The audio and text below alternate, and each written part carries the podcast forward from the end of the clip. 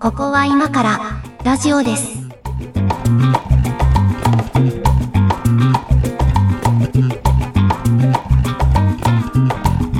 はい、ここは今からラジオですの時間です。ホワイトは上書きです。小屋敷です。よろしくお願いします。はい、お願いします。えーまとめ収録をしてますので、3本撮りの3本目なんですけれどもね。はいはいはいあの大体こう2本目ぐらいが一番こうあの喋りが乗ってくる感じなんですよね。3本目になると疲れが見えてくるというね。1本目は探り探りで、2本目が乗って、3本目は潜ったりしてるちょっと疲れが出てくるというね、あの年齢を感じる収録形態になっておりますけども、えっと今日もね、これ、猫屋敷さんからのテーマですね。あのまあ、僕も気になってはいるんですけど、えー最近よく見る名前、トップガンマーヴェリックはい。が超良かった話ということで、まあ、映画の話です。もうこれが、あの、このラジオが配信されるのが6月末なんで、もうえーそろそろやってないかな、どうかなっていうあ、ところなんですけど、。うんまあ、もしやってって見てなければ、これはぜひ見に行った方がいいと思ったので、ネタにした次第。あのね、もうこれもう大前提としてあの言っとかないといけないのはあの、トップガンマーヴェリックがいいよってみんな言うんですけど、あのうんトップガンの方をね、なんとなく金曜ロードショーとかで見たことがあるかなぐらいしかうんうんあの記憶になくて。うん。うん。なので、そのそんぐらいの感じで見ても果たして面白いもんなんだろうかっていう疑問はちょっとあるんですよね。あ、もう全然問題ないです。あ、そうなんだ。全然問題ない。なんかその、うんなんか前作要素もやっぱあるんですけどはいはい。あのなんかほんのりあるじゃなくて結構がっつりあるんですけど、うんうんえっ、と基本これはトム・クルーズがん戦闘機乗ってかっこいい映画なので、えっと 全く問題ないです。そうなんだ。えー、あ前作知識をあんまり覚えてなくても、まあ楽しめるよっていう。うんそううんただ見てた方が、はい。えー、とより楽しいは楽しいかな。なんかあの SNS とか見てたらその映画館にたどり着く3時間前に Amazon プライムで再生をし始めて見終わったその足で映画館に行くべきだぐらいのことを言ってる人もいたのであーそれも楽しいと思うよ。あそれも楽しいよね。うん、それも楽しいと思う。すごい楽しい。僕も実際なんか前もって見て前作を。うんうんでなんかあの年代のさ映画ってさうんなんかそのなんだろうな映画のテーマ内容に関わらず必ずベッドシーンが入ってきてさあーまあまあそうね。うんあのそういうなんか典型的な作りを踏襲しててうんあの様式美だなと思いながら見たんだけど あまあ、そこは様式美ですね。ああの、あれだね、あの、水戸黄門のお銀と一緒だよね。そうそうそうそう別に必要性はないけど、一応入れとかないとみたいなね。そうなんですよ。で、まあ、い今だと難しいんで、どんな形になるのかなと思ったら、ああ、そういうことね、ふーんっていう、なんかそういう発見もあったりして、はいはい。えっと、まあ、前作見ていくのは非常にいいと思われますう。んいや、あの、あるじゃないですか、そういう、こう、続きものというか、前作があって、あの、しかも結構何十年か空いて、こう、続編が作られたパターンみたいなやつ。うんうんうんこれ、あの、まあ、見たやつで言うともう1年以上前だけど、新エヴァンゲリオンとかは、前作から9年待たされてるので、はいはいあ。の、さすがに見てから行ったわけですよ。うんで、まあ、多分見てなくても分からんこともないでしょうけど、やっぱあれはこう見ていかないと、あの、うん。完結した感が出ないから、うんうんうん。やっぱ新劇場版シリーズ3部作見た上で、新エヴァンゲリオン劇場版完結編を見て、なんかそこで一、一括りになる感じっていうのも、まあ1年前に体験してるので、うんうん。マーベリックいいよってみんな言うけど、どうかなと思ってたんですけどね。なんかまあ、その、エヴァと違って、こう、謎が散りばめられてたり、なんかその、あの、記憶から引きずり出すことってそんなにないので、えっと、そこまでじゃないかな、その意味では。かな。うん、だから一回見て、帰って、昔のやつ見て、はいはい。もう一回見に行きたくなったら行けばっていう、そういう感じくらいのノリですね。あとはね、あれ、まあ、興味持ってるところで言うと、あの、これどっかでも言ったと思う、ゲームの回かなどっかで言ったと思うんですけど、あの、SF の回か。あの、見たことない映像を見たい欲があるので、はいはいはい。あの、空飛んでる映像基本的に好きなんですよね。あうん、そういう意味ではなんかこう、最新の多分映像技術で撮られあたあ空撮映像などがあるんじゃないかという期待はありますね。の意味では本当にね、なんかこう、激アツドッグファイトが見れるので、ああ、そうですか。それは見たいな。あとね、まあ、あうんんまりこの、上垣さんに刺さるかどうかわかんないですけど、はい。あの、僕、エースコンバット大好きなんですよ。ああ、はいはいはい。言ってましたね。で、あの、今回の、その、ミッションというか、うん。まあ、メイン、話のメインストーリーになってるその、えっと、作戦の骨子が、うんうんえっと、エースコンバットによく出てくるシチュエーションだったりして、ほうほうほう、なるほど。うん、なんか、やっぱゲームだからさ、なんかいろんな制限を課すミッションっていうのがあって。ただその敵を倒すだけじゃなくて、うんえっ、と、高度何千メートルを維持しながら、うんえっ、と、山をかいくぐって、うん敵の敵地に侵入しろみたいなうんうんうん。ミッションとか、あそういう、そういう作戦を遂行していくストーリーなんですね。そうそうそう、エースコンバットってなんかそういう面白いミッションがいっぱいあるんですけど、まあその中の一つに、えっ、と、酷似していて、うんうん。えーあ、これって、なんか、エースコンバット自体が、そのドッグファイトを中心としたゲームなので、これトップガンが好きな人が作ったんだろうなと思ってたんですけど、うんうんうん。えっと、トップガンの方に逆輸入されてんだ、すげえなって。ああ、そういうことか。まあ逆輸入したことかわかんないですけど、うんうんその、面白い、その戦闘機ものの話を作ろうとすると、そういう方向に行くんだねうってん思って、すごい面白かった。なるほどな。うん、まあね、でも、あれなんですよね、その、映画館で映画を見ることをじゃあどれぐらいしてるかって言われるとね、うんうん。そんなに実は見てない方なんですよね。あ、そうなんですね。うん、だから本数もそんなに見てないので、まあ、映画館に行くって結構ね、あの、自分の中ではこう、イベントとしては結構大きい方で、えー、よっしゃ行くぞってなるんですけど、ああ、まあ、うん、そうね。あの、うちのお袋が、はい。あのートム・クルーズ大好きなんですよ。わあ、なるほど。はい。で、世代かな？このトップガン自体も、うん。僕の対響のためと言って見てたっていうぐらいですから、まあ相当好きなんですよね。はいはいはい。で、はいえっ、と、それを覚えてて、で、ついこの間お袋の誕生日だったんで、うんその、ムビチケカードみたいなやつあ、ムビチケね。はいはい。あの、買って送りつけたんですけど、はい。これが、その、30年ぶりの映画館だ、みたいなこと言ってて、30年ぶり。それは随分ですね。もうだからシネコンも存在してないよね、多分、その頃は。30年前はないでしょうね。ううんん。なんか、そういう人もいるんだなって思ったんだけど、そういうレベルではないよね、きっと。こういうレベルだだまあ、まあ、まあ、そうね、年に、年に2、3本は見るかな。うん、まあ、ね、まあ、そうね、見るときで年に4、5本見てるかな、みたいな感じで。そうそう。だから結構、あやっぱね、去年の新エヴァンゲリオンは結構その回数たくさん見ましたけど、同じ映画を2回映画館に行くとかもまあ数年に1回しかないですね。と思いますね。結構僕映画見るけど、それやったことないんですよ。同じ映画見に行くっていう。あーあ、ねまあ結構そういう人いるじゃないですか。これよかったらもう一回行きますみたいな人。いるいる。今見たいけどまだ見てないのはシン・ウルトラマンぐらいで。ああ、シン・ウルトラマンね。あの、うんちょうどですね、その、トップガンマーベリックを見た同日に僕見まして、2本二本立てで見まして、また、またこう極端な日本を見ましたね。洋画と邦画だし、ジャンルもバラバラだし。まあ、うんどっちも言ったら SF かなって。まあまあ大きく言えば SF かな。うん、確かに。うんシン・ウルトラマンも非常に良かったんですよ。あ、そうですか。ええうんただ順番は、うん。あのーシン・ウルトラマンが先がいいかなって。あ、そうなんだ。それどういう意味ですか、なんか、あのーなんだろうな。やっぱ、トップガンってなんかこう、むやみにこう、盛り上がれるというか、はいはいはい。頭で考える映画じゃないですよね。ああ、もう見ては楽しいっていう映画。そうそう。うんそれがね、前に来ちゃうと、うん。後ろに考える映画だと、なんかちょっとしんどいとまあね。個人的には。あの監督作品はまあ頭使うからね、確かにね。そう、そう。うんなんかいろいろ考えながら見見ないといけないというか、見ないといけないふうに教育されてるから、うん、我々のようなものは。ね。だから、うんまあ、あの、どもしも映画会社さんが2本立てで見るとしたら、シン・ウルトラマンが前がいいですよ。まあ多分日本立てでは見ないけど、まあ見る順番はそう そうしようかなと思います。あのね、まあうちあの、あまり見ないとか言いながらね、まあ見ない、うんあの、見ようと思ったら見れるのはですね、うち、あの、商業施設の中に会社の事務所が入ってて、はいはいはい。うちのね、事務所のね、うち1階なんですけど、3階がね、真上が映画館なんですよ。え、なぜ行かないのそれ。そうそう。だからね、あの、徒歩、徒歩20秒ぐらい、エスカレーター上がればね、映画館なんですよ、うち。なぜそれで行かないのだから頻繁にね、映画のね、キャンペーンのね、あの、なんか、こう、うんうんそういうキャンペーンチケットみたいなの来たりするんですけどね。はいそう、だはから結構、あの、行ってるスタッフは行ってるみたいなんですけど、い。えー、いいな俺もだからそういう就職しようかな。そういう環境なんですけどね。そう。で、あの、そうなんですよ。えっとね、鹿児島なんですけど、鹿児島県内で唯一ね、あの、4DX のスクリーンがあって、はいはい。はいはい。で、えっと、何本か 4DX で見たんですけど、うん見たことあります ?4DX の映画。えっと、あれ、揺れるやつ？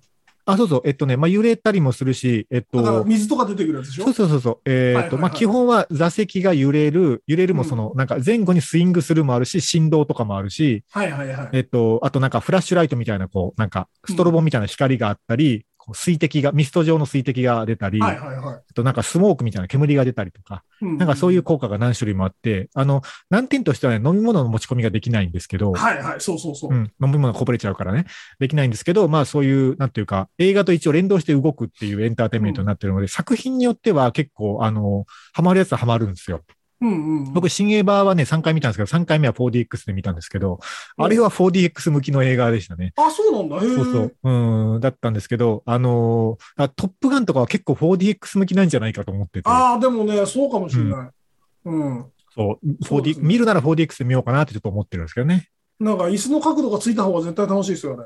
うん。ただまあ、あの、えっとね、あれ、えっと、通常料金にプラス1000円かなぐらいかかるんですけど、もうなんていうか、あの、別のエンタメですよね、ああなると。そうだよね。なんか、遊園地の乗り物に近いよね。そうそうそう。うん。だなという、なんか、あの、テーマパークとかのアトラクションに近いなって思うのと、うんうんだったらもうなんかあの、スクリーンじゃなくて、もうあの、入り口で VR ゴーグルとか貸してくれて、あの、そういう感じでいいんじゃないかなっていう気もするんですよね、あれーまあ。でもそういうのも出てくるんじゃないですかね、もうう。ん。ぼちぼち。うん。あ、それでもう思い出したから言いますけど、あの、はいもう、もうアマプラで無料公開されてるから言ってもいいよね。ネタバレになるんだけど、あの、新エヴァンゲリオンをね、あの、4DX で見たんですよ。うんうん。で、あこれ見てない人全然わかんない話をするんだけど、あの、うん。まあ、有名な綾波レイっていうキャラクターがいますが、はいはいはい。この綾波レイは途中でね、あの、こう、まあ、死んじゃうというか消えちゃうんですよ。はい。で、消えちゃうときに、こう、あの、主人公のシンジ君が、あの、抱きしめに行くんだけど、抱きしめられなくて、こう、パシャッとこう、なんか液状のものになって消えてしまうんですよ。液状の。はい、はい。液状のものになってうん体が消えてしまうんですよ。その時にね、上から水滴降ってくんのよ。4DX で。あのね。ちょっとトラウマになるよ、あれは。あの、25年、どうだ25年見てきたものとしてはちょっと嫌じゃない？そう、いや、だから、ちょっとトラウマティックな演出これと思って。まあ、座席の位置にもよるんだろうけど、結構ね結構頭上からポチャってきたのよ。あれは結構びっくりしましたね。あの、なんだっけ、その、4DX の数ある演出の中で、俺、はいはい水だけ、うん。水だけが、あのー不安というか、はあ、あのーちょっとうんってな、な、なるのよ。なんかその、前の人にくしゃみを吹きかけられたような気持ちになるの、あれ。ああ、えっと、それはね、確か、えっと、水だけオフにするボタンがありますよ。あ、そうなんだ。あれ、スクリーンに、よるのかな？あの、うちの上にあるやつは、その、やっぱ水嫌な人いるみたいで、あうんの。他の効果は出るけど、水だけオフにするボタンが座席についてますよ。なんかこのバッチくないかなっていう 気持ちまあまあね、になって。まあ、ここのご時世ね、いろいろね。で、俺、そのうん初体験したのがね、なんか、はいなんだったかな？なんかね、オープニングから雨のシーンだったわけ。あー あー、あるある。あ、そういう時ミスト降ってくるよね。うん。のっけからなんかその感じで、はいはいはあの、うんってなんか、こう、匂いとか嗅いじゃったりして、い。はいはいはい。うん、唯一、その、う受け、受け、受け付けないわけじゃないんだけど、うん、なんか身構えるのが水だけですね。あ、あとね、あ、そうそう、熱風も出るんですよ、あれ、なんか。えっと、風吹いてくるよね。そうそうそう、熱風が出るんですけど、だからなんかね、あの、爆発シーンとかある映画はね、はいはい結構熱風がね、いい効果を与えてくれますね、あれはね。こうね、やっぱ五感で感じる映画というかね。うんまあ本当映画によるよね、あのね。そうそう、本当本当映画を選ぶけど、うまくはまれば面白いなっていうやつ。うんまあ、トップガン向いてんじゃないかっていう感じなんですけど。まあ、向いてる、向いてる、はい向いてる、多分。はい。えーっと、映画話をしておりますが、そうね、だから、みんなどれぐらい映画見てるかとかって、本当個人差があると思うけど、なんか、そうだね。ね、教えてほしいですね。うんえー、じゃあ、猫屋敷さん一曲かけてもらっていいですかね。はい。じゃあ、オリジナル版のテーマ曲はこの間かけちゃったんで、同じくらいの時期の、えっと、ヨーロッパでファザ・ファイナル・カウントダウン。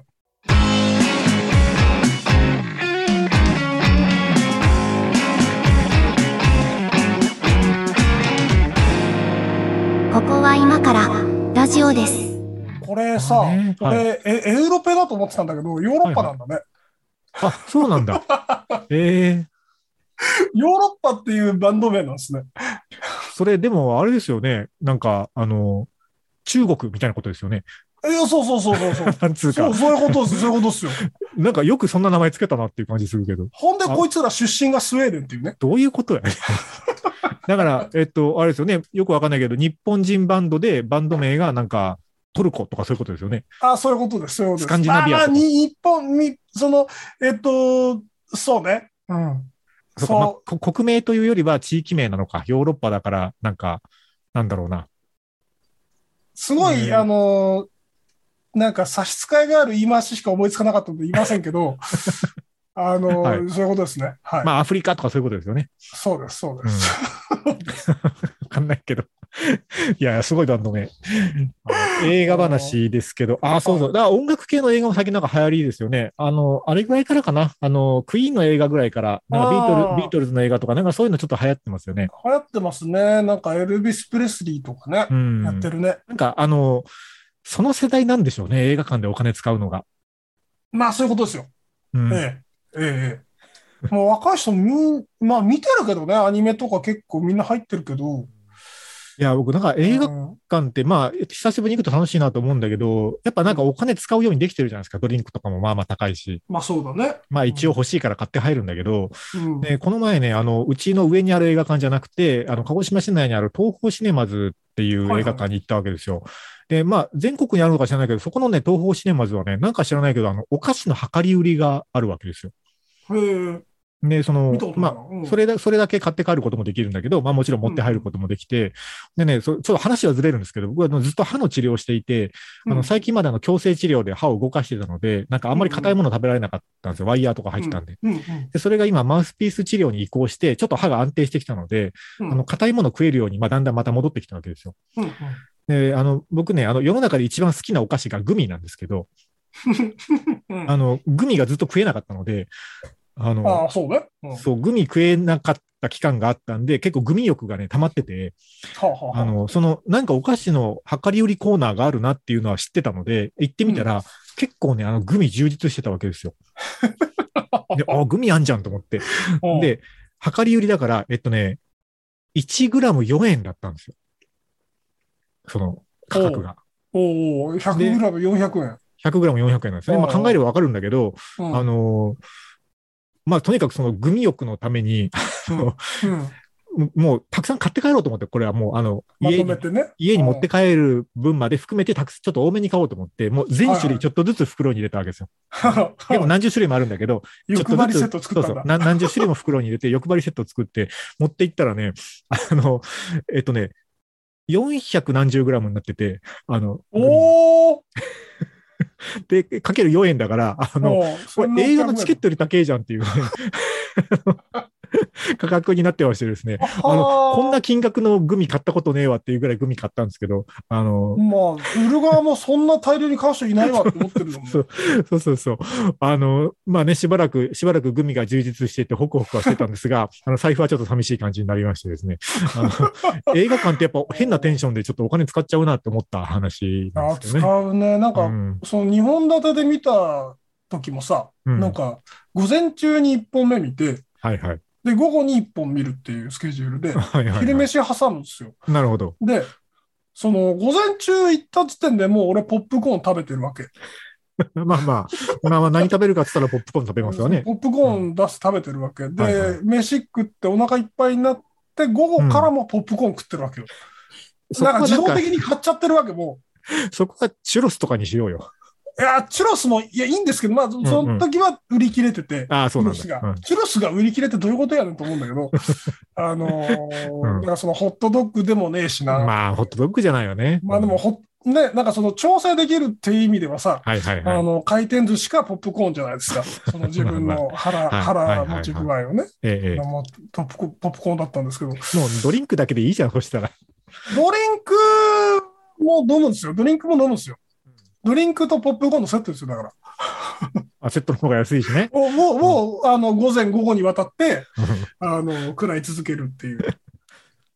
なんか、たね。うんね、あの、結構なお金使いますよね、映画ってね。まあ、面白いけどね。だからそういうエンタメがもうね、あんまりだから若い人は行かないのかもなっていう気もしてはいる。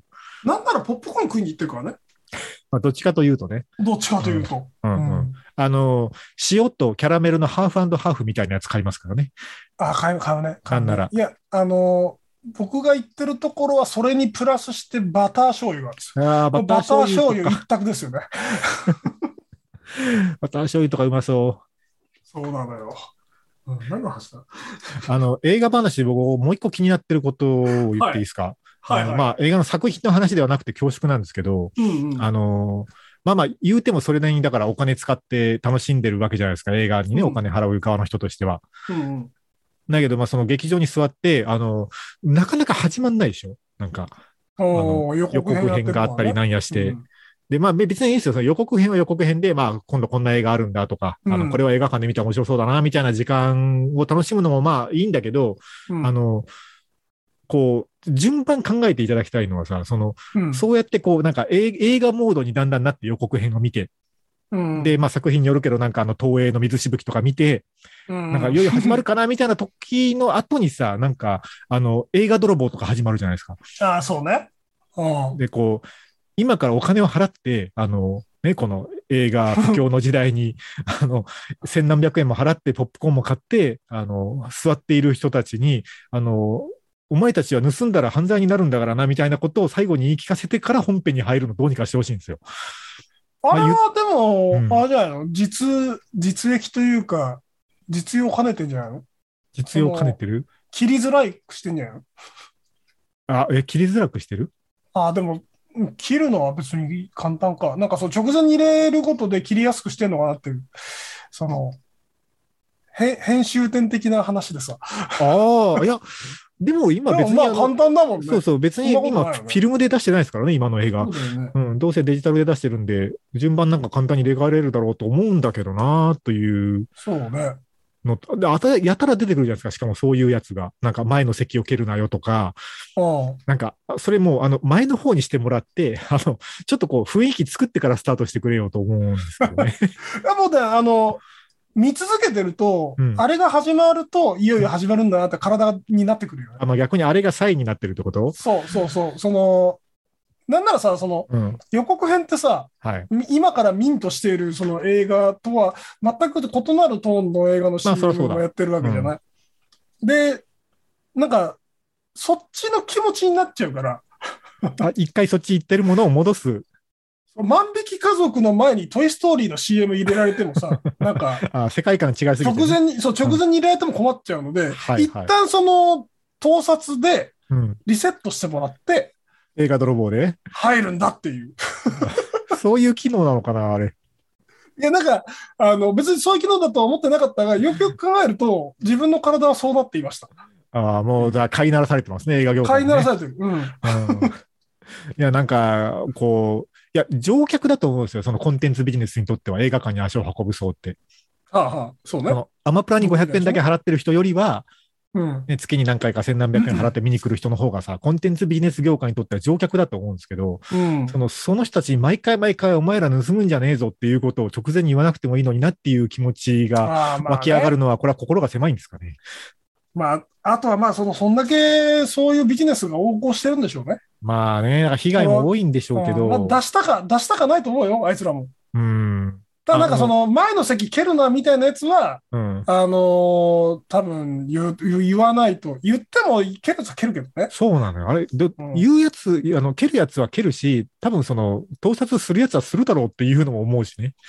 ああね、まあ。でもまあ一応言ったでしょっていうエクスキューズなのか。言わざるを得ないんじゃないうん。ななんかね、同じこと感じるのが、もう、もはや映画の話ではないんだけど、あの、最近 ATM コーナーに行って気がついたことがあって、はいはい。あの、まあ、うちの地元でもね、結構、その、なんていうんですか、振り込め詐欺的なものが、まあ、横行していると、はいはい。なんか、還付金詐欺みたいなやつとかね、えなんか、こう、金融機関職員を名乗って ATM に行ったら還付金が受け取れますみたいなことを言って振り込ませるみたいなのが横行しとるという話は、まあ聞いてはいたんだが、その ATM コーナーに行ったらね、あの、もうめちゃくちゃいっぱいポスターが貼ってあるわけですよ。その注意喚起の。ほんで、うんもう全部に詐欺、詐欺、詐欺ってでかく書いてあるわけですよ。はいはいはい。で、その ATM のそのなんか、こうタッチパネルの横にもなんか細長いステッカーわざわざ作って詐欺とか書いてあるし、はい。そんで、もう、なんならその、あるポスターには、キャッチコピーひどいなと思ったのは、その、お金の話は全部詐欺って書いてあるわけですよ。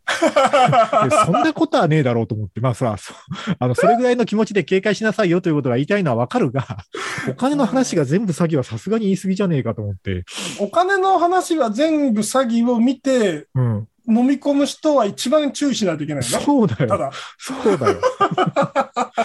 そういや、だから、そんだけ被害が多いっていうことなんだろうなとも思うし、うんでもその、なんていうのかな、あの、もう、もうお金、もうお客さんじゃないですか、こっちは。なんていうか、うん ATM 手数料とかわざわざ払ってさ、なんかね、操作しに来てる人たちに、そんだけ詐欺だ詐欺だって言わなくていいんじゃねえかなっていう気もする、ね。詐欺の機会に見えちゃうじゃんね。そうなんですよ。そうなんですよ。いやーなんかね、なんか世知辛いなって思ってる話なんですけど。あの、えっ、と、その、一つ前の話の、その、はいはいえっと、映画泥棒 CM うん。には、あの、うんあんまりもやもやしないんですけど、はい。その前後に、前後にローカル、映画館ローカル CM 枠ってあるじゃない？入る、あれ。入る。ちょっとあれあ、まあが、ここれですよねって言いそうになったけど、まあ言わない。あ、なんかジュエリーのやつね。あそうとか、とか、そうそう、ある。とか、うんあのーでね、そ、うんその枠が俺は一番なんかもやっとするかな。あーなんかねあ、あの、僕の行って行ってる映画は川崎なんですけど、はいはい。あの、未だに、うん。あの、なんだっけ、ラグビーの日本代表のキャプテンの人とかが出てきて、ほうほうあのコロナ、コロナ気をつけようってまだやってるわけ。ええ厚生労働省かなんかの？そう、気をつけないといけないんだけど、うんうん。その人選がなんかその、とその時の旬というか、あのーまあねうんキャリーパミュパミュさんとか、はいはいはい。あの、なんか、な、なんぞやのスポーツの選手とか、もう多分その人は東京オリンピックの人ではないんだけど、はいはいはい。あのーそういうなんか古い CM 使い回してるっていうのさ、はいなんはいはいか、あるじゃん、各映画館に。あるある。そうなんだあれよがもやもやする。こっちは、あの、いい音響と大画面の高画質の映像を見たくて言ってるんだよっていう感じはするね、あれを見るとそ、ね。それに関しては、本当、うあの、上垣さん同感で、あの、なんでそんな上質な音響でお前らの、そのなんか、CM 見せせらんないといけねえんだって。そうだね。それはそうだね。確かに。うん。いや、まあ、あれはその映画館のその上映前 CM っていう広告枠の売り物があるからね。まあ、うんその買ってるスポンサーさんのものは当然、あの、流さなきゃいけないから、まあまあ、仕組みはわかるんだけど、なんか、ひ一視聴者としては、まあ、もやっとしますわね。そう、そうなのよ、うんそうなのよ。だったこれだかららもう、ポップコーンに書いとけっていう話ですよ。その、見せたいんだパッケったらね。ージに、そう。映画を見に来る客に見せたいんだったらパッケージとかにしてくれっていう話ね。そうそう、こう、ポップコーンの箱に手は洗ったかって書いとけばいいんだよ。いや、まあでもね、だから、スポンサーのことを思えばですよ。なんか、うん。あれを見て結構そういう今言ったような感情を抱く人は少なくないと思うので、うんうん。なんかね、その広告効果という意味では、なんか、なんかちょっと微妙な気もするんですけどね。ね、終わった後流せよとかね。ああまあね、でも終わった後だともう、あ、あれ、どう思います？そのエンドロールで席立つやつどう思います？はいはい、あるね、あるもんで。僕はあの、立たない派なんですけど、いや、もう最後まで見る派ですよ、僕も。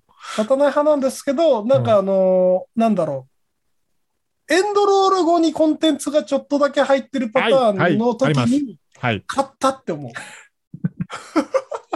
あの、猫屋敷は見てないって言ってましたけど、あの、スター・ウォーズがそうなんですよね。スタあー・ウォーズね、エンドロール長いんですよ、まず、スター・ウォーズは。はいはいはい。あのスタッフ多いから。スタッフ多いから、あの、エンドロールくっそ長いんだけど、長いエンドロール見た後にね、ちょっとあの、自作のね、あのはいはいはい。振りになるような、ねあの映像がね、流れるのが、まあ割と定番で、はいはそうそうまあ一応もう本編は完結しちゃったから、もうそれは見れないんだけど、い。あの、それを見たいがためにみんなで席を立たないんですけど、立つ人いるんだよね。うん、いるよね。あれはだから2回目とか3回目勢なのかなと思ったりもするんですけど、そうね。それかもうまあ、そういう人もいるでしょうし、うん、月に20そもそも本見るぜとかね、例えば。うん、見見ないとか時間がないとかそういう人なのかもしれないけど、なんかその、エンドロールにエンタメが足りないんですよ、多分。そもそも。でも、ほら、なんかあの、何こう、三流テレビドラマみたいにさ、こうエンドロールとかで NG シーンとか流れても嫌じゃない？トイストーリーは楽しい。トイストーリーみたいなやつだったらいいと思うけど、スターウォーズとか見た後にさ、嫌じゃない例えばあのー NG シーンとか流れたら。あれだよ。えっと、安野さんの作品だと、安野何回出てくるかなクイズみたいなのできるじゃん。はいはい、できますね。はいはい。そういう楽しみ方を見出した方がいいよって思ってる。どどちらかというとまあね、うんエンドロ、エンドロールの時、まあ、洋物だと結構読み切れないものもあるからだけど、まあ日本の作品とかだったら結構スタッフの名前とか、あの、うんどんな会社が協力してるか、まあそのプロダクションとか、うん。なんか作中に登場したこの会社は、あの、物品提供とか会場提供で名前が出るのかな、みたいな楽しみ方で見てますけどね。うんうんうんそうそう。うあとなんかその、えっと、映画によってさ、なんかその役に、役というかその、スタッフの役割に名前がついてたりついてなかったりするじゃん。あ、はい、ありますね。うん、そこもなんか、お結構細かく書いてんじゃんとか。うんうんうん。あとはまあ、うん、そうだな。一番最後に出てくる市とか区とか、あとなんかそのはい協力機関の、はいえっと、ロゴマークが出てくるエリアあるじゃん。あ、ありますね。ありますね。あそこが来るといよいよ終わるなっていう。なんとか市フィルムコミッションみたいなやつね。そうそうそうそうそう。うん。ニューヨーク市警とかさ。はいはいはい あるある。そうだね。うんああいうの見て、なんか、この様式美を感じないのかなってうん思いますけどね。うんそうですね。ああ見たい映画いっぱいあるんだけど、だからそういうのあんまり映画館で確かに見てないな。まあ割と最近すぐ配信に来ちゃうっていうのもあるし、うん。うん。そうだなんかね、昔に比べてさ、あの、別に、そんなにお金持ちなわけじゃなくて、まあ、とはいえ、歌唱の賞とかが増えてるので、はい、あの、なんだろう。えこの一本にかけるみたいな気持ちがないから、それはそうだ。うん、結構気軽にあの、クソ映画、バカ映画だと薄々感じていながら見に行ったりするんですよ。はいはい、わかりますよ。で意外と良かったりして、うんうんその、バカ映画と思っだと思っていたものが。はいはい。そうなんですよ。あのね、意外と良かったで言うと、最近、あ、一番最近見た映画これだわ、そういえば。あの、えっと、もともと、あの、部活動で音楽やってたので、高校の頃は。はいはいはい。あの、まあ、吹奏楽部がテーマになってる映画で、これあの、ん良かったよって見ろ見た方がいいよって言われて勧められた映画で、あんまり僕その邦画のそういう青春ストーリーみたいなやつとかってあんまりこう映画館で見るタイプじゃないので、あの、ジャンルとしてはそんなにこう見てるジャンルではないけど、まあ勧められたし見てみるかと思って、あの、二十歳のソウルっていう映画見たんですよ。で、あの、前情報全く知らずに見たんですけど。えっと、一律船橋高校吹奏楽部がモデルなんですよね。で、これね、あの、実話なんですよ、その元は。実話を元にした、えっと、小説があって、小説の映画化みたいな感じなんだけど、うんうんうん。で、あの、えっと、高校野球好きな人は多分知ってると思うんですけど、高校野球の常連校じゃないですか、一律船橋って。で、あの、一律船橋高校だけが持ってる、その、一船ソウルっていう、なんか吹奏楽部のね、オリジナル曲があるんですよ。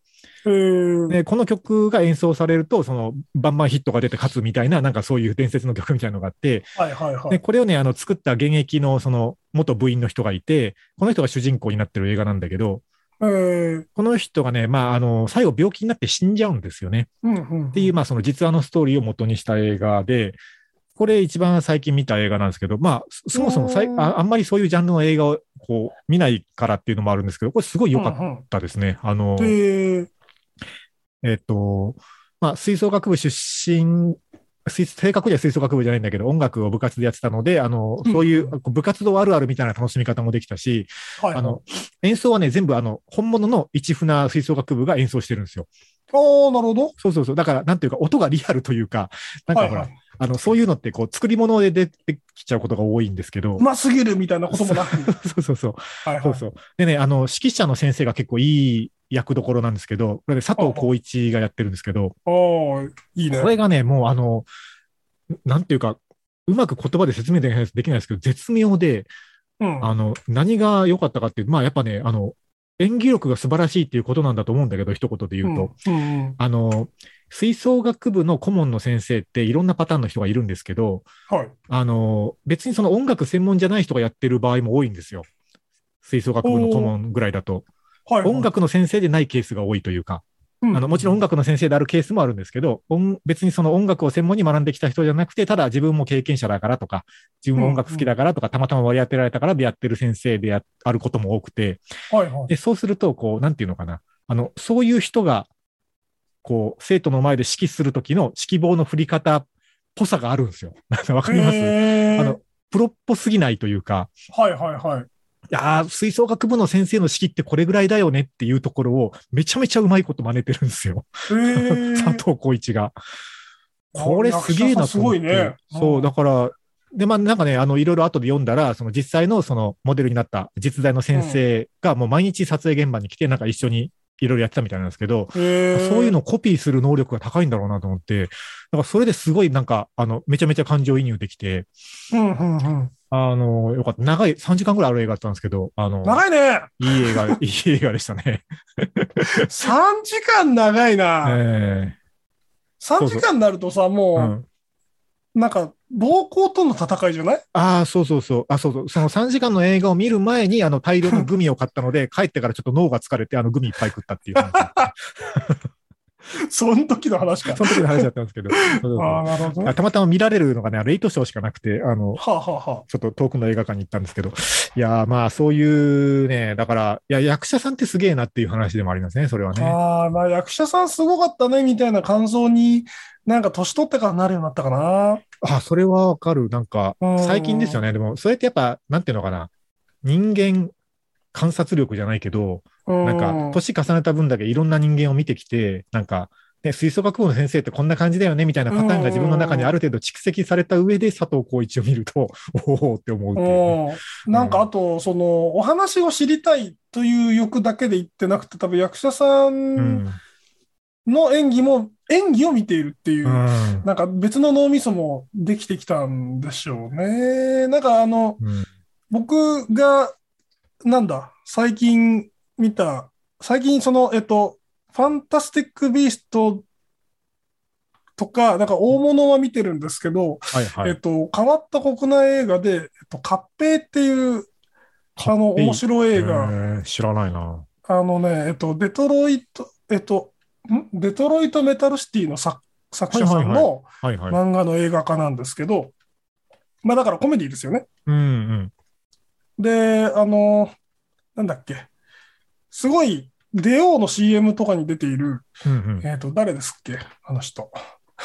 役者さあれだっけ？ん。伊藤英明さん。あはいはいはい。うん伊藤英明さんが、その、恵まれた肉体を惜しげもなく晒しているんですけど、うんうんうんあの、なんか、基本バカ映画 なのね。うんうん基本バカ映画なんですよ。はい。なんですけど、その、なんか、役者さんが真剣にやると、うんこう、バカ、バカがちゃんと世の中に、この世界にいるかもしれないって思わせてくれるこの演技力。ああ、でもそそう、いいっすね、いいっすね。役者さんの演技力でそこをね。そう。で、最終的にその伊藤英明はバカなんじゃないかって、あの、思い始めてしまうくらいに、そう見せてくれるのはやっぱ力量ですよね。そう、うん。そう、キレッキレに体仕上げてきてたんだ、すげえな、とか。いや、ね、こう、役者さんっていろいろいますけど、まあ、そう考えたらすげえ仕事ですよね。そうそう、そうなのよ。うんなんか、そういう、こうこういうなんかあの、バカ映画でも、そういうのを感じられる年になったなっていう。まあ、昔だとなんか、あれ面白かった、面白くなかった。あそうそうそうでそうですね。住んでたと思うんですけど、いやー、なんか、すごい演技だったねっていう。そうだからそういうね、なんか青春群像みたいなやつを見て、あの、高校生たちじゃなくて、顧問の先生役の佐藤浩市すげえっていう感想でにグッとくるっていうね。そうそうそうやっぱね、感情移入的にもそっちだなっていうのはあるんですけど。いやーね、なんか、ありますけど、あの、まあ、映画について最近思ってることとしては、その、うん。まあ、スター・ウォーズの話なんだけど、スター・ウォーズシリーズ一応本編は完結してるわけですよ。はいはい。で、もうあの、一応続編作るや作らんやの話もあるっちゃあるんだけど、まあ本編は一応完結したことになってて、スピンオフがいろいろ作られたりはしてるんですけど、最近ね、あの、オビバン・ケノービっていう映画が、映画というかまあ映像作品が作られてるんですよ。うんうん。ただね、これがね、もうあの映画館ではやらないと。ディズニープラスだとほうほうほいう話になってて、結構ね、その、まあ、ディズニープラスに加入して、スター・ウォーズファンがこれを見て、なんか毎週やってるのかな？なんか続きものなんですけど、なんかいろいろね、SNS でそういうのをちらちら見てるんですけど、なんかもう映画館でやんねえんだと思って、う。まあ、うーん、そうね。うん、うん。なんか、わかんないですよ。作品の内容がわかんないからどういう感じなのかわかんないですけど、うんスター・ウォーズみたいな作品はやっぱりそれこそこう SF の見たことない世界観を最新の映像技術でバリバリに見せてほしいから、あの、うんやっぱりね、あの映画館のあの感じで見たいなとは思うんですけど、そうね。映画館で見たい映画ではあるけどね。なんか、やっぱ母数がね。まあ、ディズニープラスとかの方がビジネスとしては硬いんだろうなっていうね。うん。まあ、うんディズニープラスをなんかその、押してるからっていう理由もあるかもしれないけどね。ああ、まあそういう牽引する作品としてそこに置いてるのはあるかもしれないですけどね。まあ一定数必ず見てくれることが分かってますからね。そうなの、そうなのよ。うん。うんもう、あの世界は今本当に熾烈な戦いで、ネットフリックスですら、はいはい。えっと、な、えっと、右下下がりだというそうですね。ユーザー数を減らし始めてるっていうニュース出てましたね。うん。まあコロナがなんとなく落ち着いて、うんえっと、そこから、その、必要だと思っていたストリーミングサービスを手放す人っていうのが一定数出てくるので、はいはいはい。うん少なくなっていくパイを奪い合うっていう熾烈な状況なので、まあまあ確かにでもなんか、、ねえ、うん、まあ減るでしょうけど、そんな、下げ止まるでしょ、それは。ある程度でね、まあなんか、あの、なんとなく、なんとなくで契約し続ける人もいるでしょうし、うん。なんですけど、ネットフリックスはまあ月額、まあそこそこするからあれだけど、アマゾンプライムぐらいはもうなんか基本的人権だと思いますよ。なんというか。アマプラはね、なんか付加的なものが大きいので、うん全然ありだと思うんですけどね。うん。思いますよね。はいまあでもね、こう、大ヒット作誰でも見てますみたいな作品がたくさんあるというよりは、なんかみんな違うものを見てんだろうなっていう感じはすげえしますよね。そうね。うんだただなんかその、ハリウッド的ななんか大規模予算の映画って僕なくならないでほしいなと思ってて、ああ、まああね。のーちょっと前に見たのが、今ちょっと履歴見てて、あれと思ったんだけど、はいえっと、ワイルドスピードのジェットブレイクっていうね、はいはい。あのワイルドスピードシリーズの最新作を俺、実は映画館で見てたわけ。おおはいはい。で、うんこれはまあ、あの、まあ、いいわばバカ映画で、うんえっと、すげえ速くて強い車がバンバン出てきて、ありえない運転をするっていう。説明がなんかもうバカっぽい。ね、いや、でもね、その、もう話の流れもさ、なんか冒頭、冒頭ファミリーが集まってきて、ファミリーの絆と車の力で何とかして問題を。で、最終的にあの庭でバーベキューして大団円みたいな、そういう、はいなんはいか、その、水戸黄門的な様式美があるわけですよ。まあ、でかくて強いことはいいことだみたいなね。そうそうそう。そうそうそう。うん、なんなら主,、ね、主人公からして筋骨隆々の男,、男ですから、あなんですけど、その、出てくる車が結構マニアックかつ高い車で、うんうん。大体、なんかはいドバイの、ドバイのビルを、ビルとビルの間を、うんうんあのースーパーカーでジャンプさせるみたいな、はいはいはい。えっと、そういうこともしてたりして、なんですかね、その、金がないとできない、作れないやつなんですよ。はいはいはい。うん。だからそういう予算に避けるだけは、避ける分くらいは、なんかその売れてほしいなっていう。まあね、それはその、こう、見たことない映像を見たい欲としては、あの、当然、当然見たことない映像をたくさん作れるぐらいコンテンツにお金が流れてほしいと思うんですけど、思うんですけど、その、その予算の調達手法が、もはや映画館じゃなくなっていくのかもなっていう感じはちょっとしますよね。ああ、まあね、うんそうだね、映画館じゃないのかもね。なんか、もうテレビとか、まあテレビと比較していいのかどうかわかんない。バラエティとかでも、その、なんかテレビ番組とかでやるよりは、もう、それこそアマプラとかがお金出して作ってる番組の方が予算的には大きかったりするので、そうだね。うん。そうなのよ。しかも、そういうやりたいことやらせてくれるんだよね。うん、そうそうそう。そういうのと並べられるとなかなかね、その、特にもう地方テレビ局とかじゃ勝てないと思うんですよね。ああ、確かにね。うん、だから地方テレビ局はそういうなんか、あの、コンテンツの企画力とかももちろんあるけど、そっちで勝負するというよりは、なんか、もうそこにしかないローカリティで勝負するとか、なんかね、うんそういう感じになっていくでしょうね。そうせざ、せざるを得ないよね。じゃあ、ちょっと一曲かけてエンディングいきましょうかね。えーっと、じゃあ、そうだな、曲は、ビアリストックスで All Too Soon。ここは今からラジオです。ラジオです。今日は映画話でしたけども、まあね、見てないと言いながら、まあまあ見てるなっていう感じがしましたね。改めて振り返ってみると。まあね、そううね。ん。意外意外にね。なんすかね、こう、もっと、もっと見たことないものを見たいなってやっぱ思うんですけどね。映画館とか行くたびに。そこであなたあれですよ。さ今今度、今度上映されるアバター2ですよ。アバターもね、だから、そう、ワンの方見てないわけですよ。俺も見てない。す だからそういうね、だから、ごい話題だったじゃん、あれ。うん、ワンクッション挟まないといけないかなってやっぱ思っちゃうんですよね。一回ワンを見てからのっていうね。まあ、ぜひなんかその上垣さんに見てもらって、はい。そのアバターが何、何、何が画期的だったのかを教えてほしいんですよ。なんかすごいさ、すごはいはいもてはやされてたじゃん、あれ。うん。なんかあの、見見たことない映像みたいな感じで。初期のマトリックスがそんな感じでしたね。もうんう。そまあでもなんだろうね、こう、やっぱこう、見たことないものが見たいと言いつつ、何でもいいわけじゃなくて、やっぱ好き嫌いがあるんでね。あ、なんか、この世界観を好きだなと思わないとなかなか没入できないというかね。あアバターじゃねえと。アバターなんか、ほら、やっぱ、キービジュアルってすげえ大事だなと思うんですよ。そのポスターとかさ、ねトレーラーとかになってるキービジュアルを見て、おーってやっぱそれこそ予告編ぐらいの分量で見て、おーと思えるかどうかってやっぱ大事だなと思うんですよね。いや別にアバターを見たくないわけじゃないですよ。うん。まあでも興味はないな、俺は。うん、あの、えっと、カメラを止めるのは見ました？見ました、見ました。あれの続編が作られるらしいですね。あれどうなの？いやーなんかすごいもう俺は懐疑的なんですけど。いやいや、カメラを止めるなが一回あの形でブレイクしちゃったから、あれの続編と言われると、なんかもうできること限られてる気がするんですよね。なんかすごい、ジャンプの人気漫画の新章みたいな印象しかないんですよね。いや、僕あのね、あの、ああ、と思ったのはカメラを止めるな見て、は見たときに、あの、途中で一回終わるじゃないですか。うん。途中で一回終わってまた始まるでしょ。うん。途中で一回終わるところでね、あの、出て行っちゃったおばちゃんがいて、あ、そあの、ただのクソ映画を見て終わったおばちゃんかわいそうと思っう。たんですすけごどね。いね。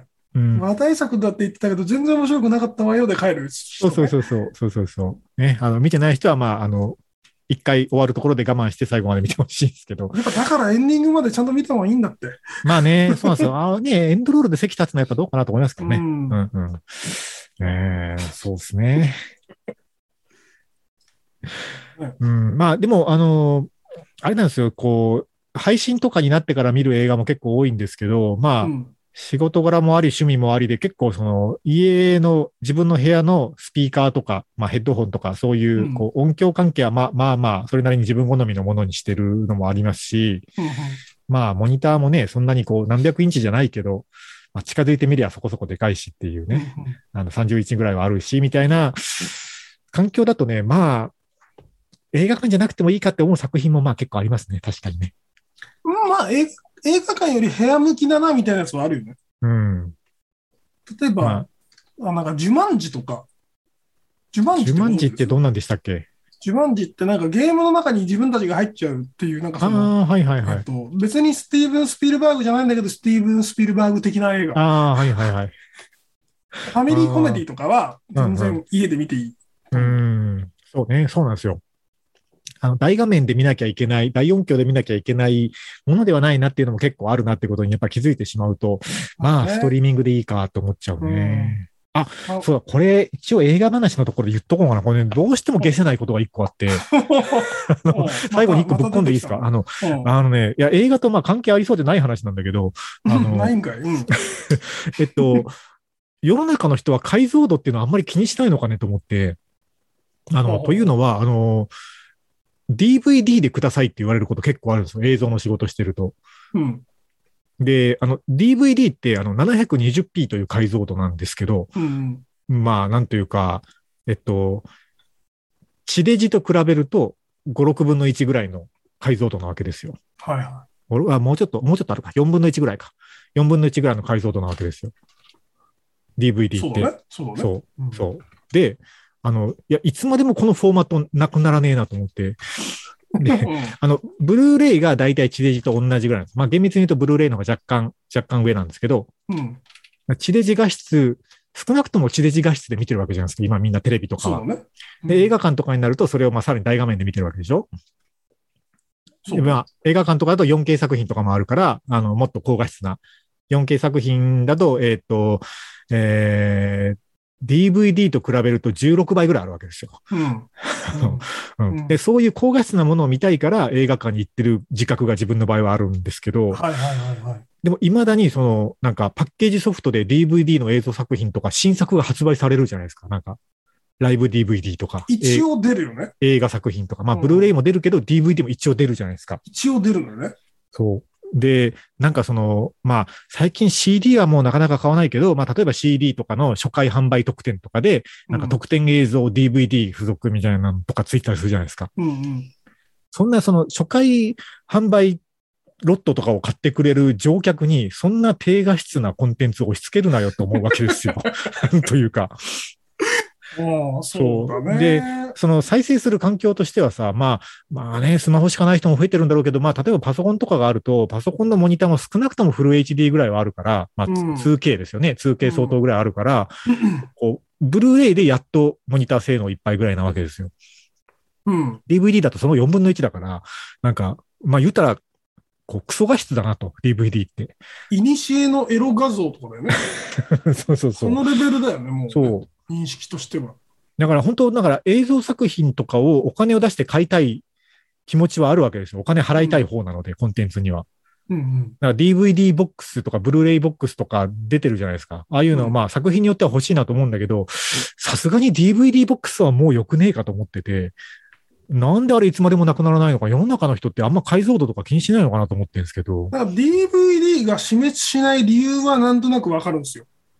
はあ、その理由はが普及する理由ではなくて、はあ死滅しない理由っていうのは、なん。えっ、と、この間僕あの、免許の更新に行ってきたんですよ。うん。はいはい。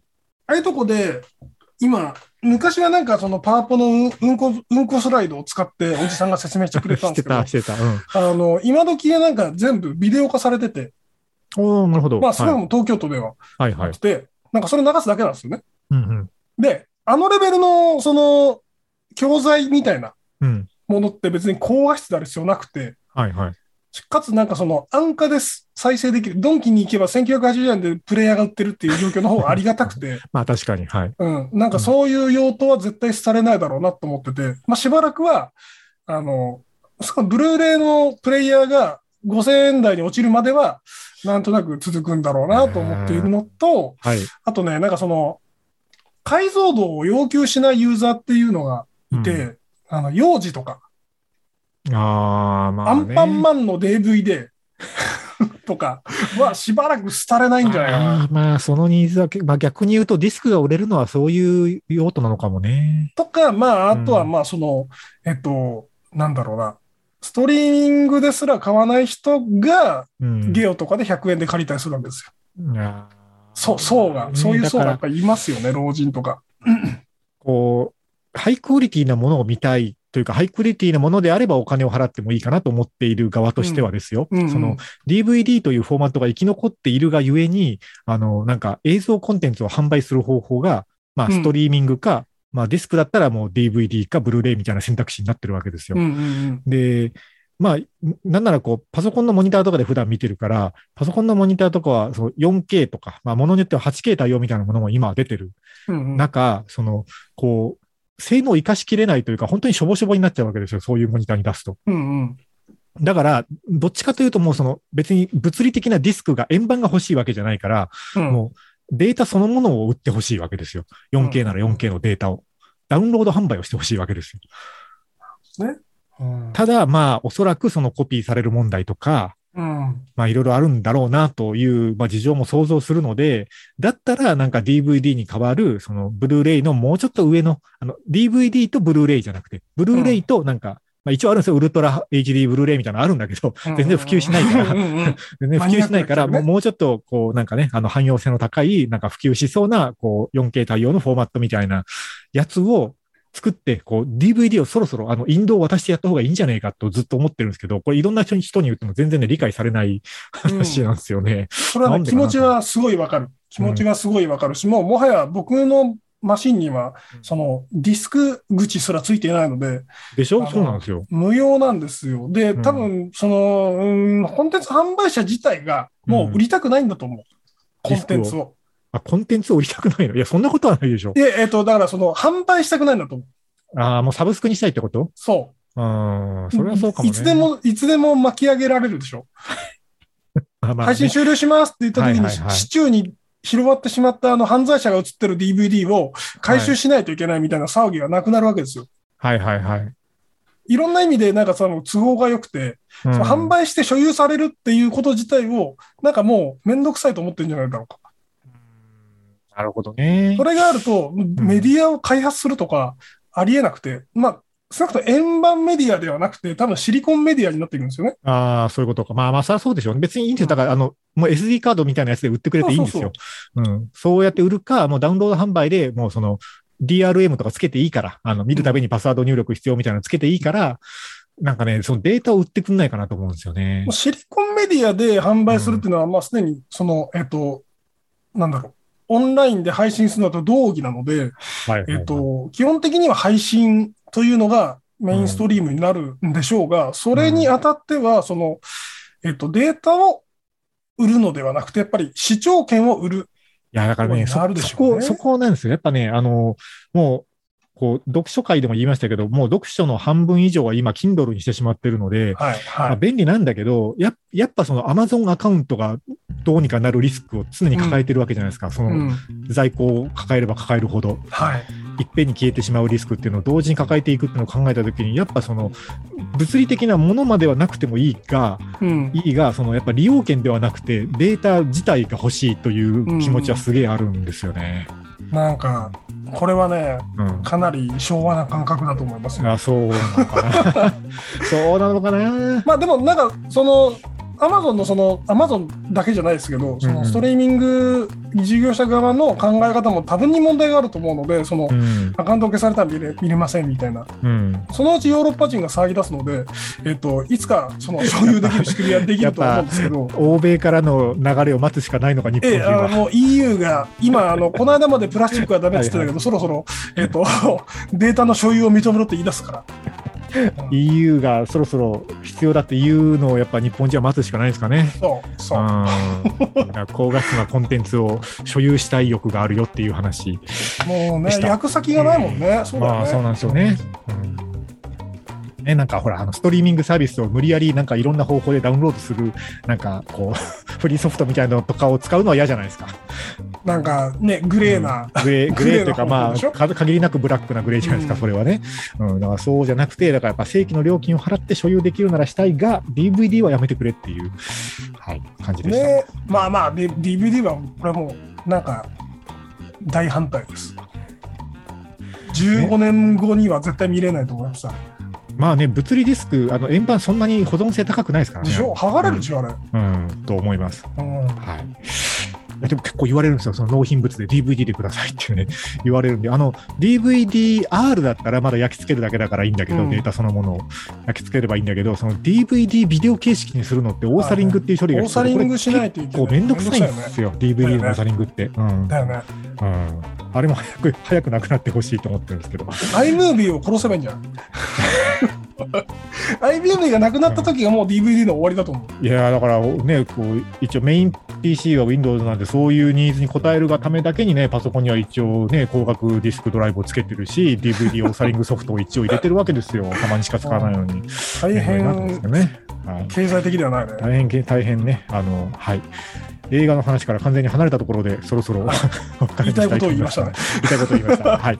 えー、まあ、引き続きトークテーマ、そしてメッセージお待ちしております。公式サイトからお願いします。ということで、今日もありがとうございました。私と、